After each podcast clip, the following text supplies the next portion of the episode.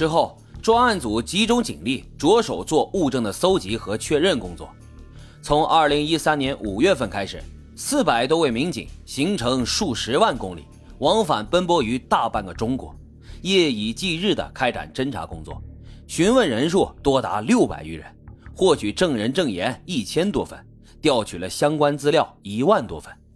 最终，在取得了大量有力证据之下，二零一四年三月三十一日，刘汉、刘维等三十六人在湖北法院公开审理，法庭上。公诉人出示了大量的物证和物证照片，同时出示了一千四百八十名证人证言，还展示了命案中的现场勘验笔录、尸体的法医学鉴定报告和人体损伤程度鉴定等等一系列证据。此外，警方还出示了非法敛财、违法犯罪活动当中所涉及的司法会计报表和银行财务等等证据。然而，面对这些铁证，刘汉的态度呢，却只有一句话：“这些呀，我都不知道。”他想用最无赖的方式推卸掉所有的责任，但是证据不会说谎。紧接着，警方拿出了一个证据：为了让某朋友取得某河段的采砂权，刘汉让刘维通过恐吓等手段，使得该商人在投标中一次举牌就获得了采砂权。但是没想到。刘汉对警方提出的恐吓获得采砂权的证据，竟然是不屑一顾，并且还嚣张的在法庭上大放厥词。他说：“你们呀，把我贬得太低了。为了一个小沙场，区区几百万，我去串通投票，我有那么可怜吗？对别人来说，这几十万上百万可能是大钱，但是对于我刘汉而言，那都是小钱。我是一个企业家，我要脸呐。”为了表示自己不会为了几百万串通投标，刘汉还特意展示了一下自己的豪横。他说自己多年以来在澳门、新加坡、美国等地赌博，输的钱差不多就有人民币十亿元。有一次在澳门，一天之内他就输掉了两亿，根本就没有眨半下眼睛。此时的刘汉得意洋洋，他以为以这样挥金如土的事实能够帮助自己洗脱嫌疑。但是很显然，这样的狡辩没有任何用处。按照刘汉保镖的供述，二零零八年的五月到十月期间，刘汉曾经多次组织人到他的私人会所进行赌博。在赌博的过程当中，刘汉安排手下预订房间、结算房费、准备赌具，以及为参赌人员提供服务和资金，现场放贷。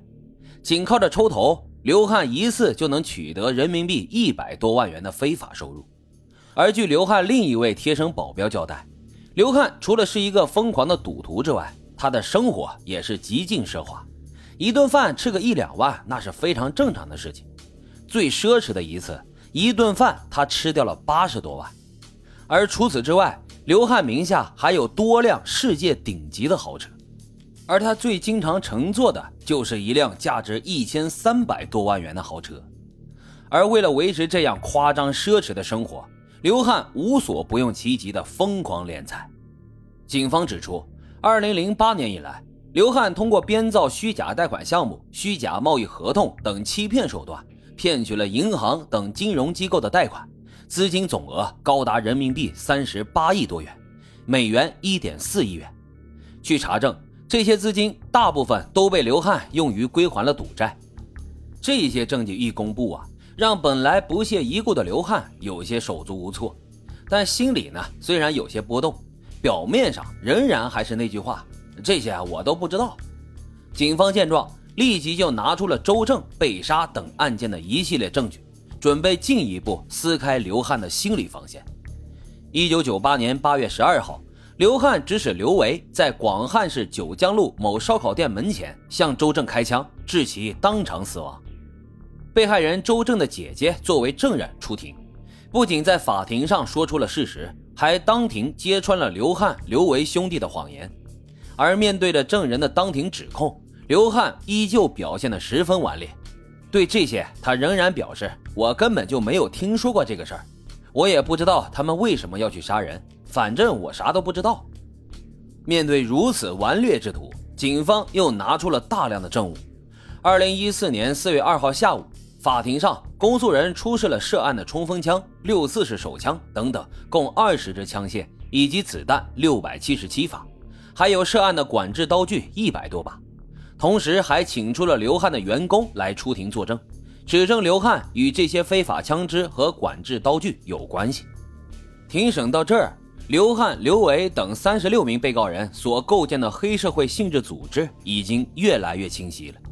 紧接着，公诉人又拿出了最后的杀手锏，他们宣读了多份刘汉集团最核心成员孙某的证言。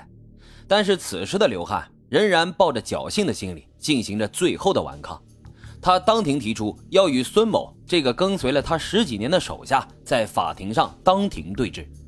可是经过法庭查明，孙某身患疾病，正在住院治疗，不便出庭。而刘汉呢，当然也知道这个情况。所以他坚持要求孙某出庭，可见他的狡猾和卑鄙。